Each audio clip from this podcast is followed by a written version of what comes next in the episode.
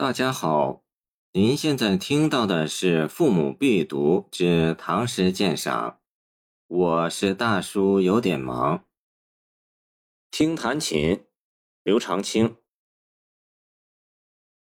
零零七弦上，静听松风寒。古调虽自爱，今人多不弹。诗题一作弹琴。刘随州集为听弹琴。从诗中“静听”二字细味，题目已有“听”字为妥。琴是我国古代传统民族乐器，由七条弦组成，所以首句以七弦作琴的代称，意象也更具体。零零形容琴声的清越，斗起松风寒三字。松风寒以风入松林暗示琴声的凄清，极为形象，引导读者进入音乐的境界。静听二字描摹出听琴者入神的情态，可见琴声的超妙。高雅平和的琴声，常能唤起听者水流石上、风来松下的幽静肃穆之感。而琴曲中又有“风入松”的调名，一语双关，用意甚妙。如果说前两句是描写音乐的境界，后两句则是议论性的抒情，牵涉到当时音乐变革的背景。汉魏六朝，南方清乐尚用琴瑟，而到唐代，音乐发生变革，燕乐成为一种新声。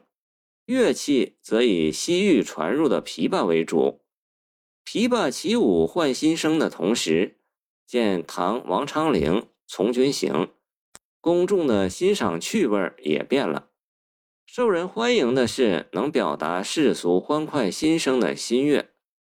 目如松风的琴声虽美，如今毕竟成了古调，又有几人能怀着高雅情致来欣赏呢？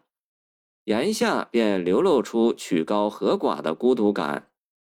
诗僧齐己有赠琴客诗云：“曾携五老峰前过，几向双松石上弹。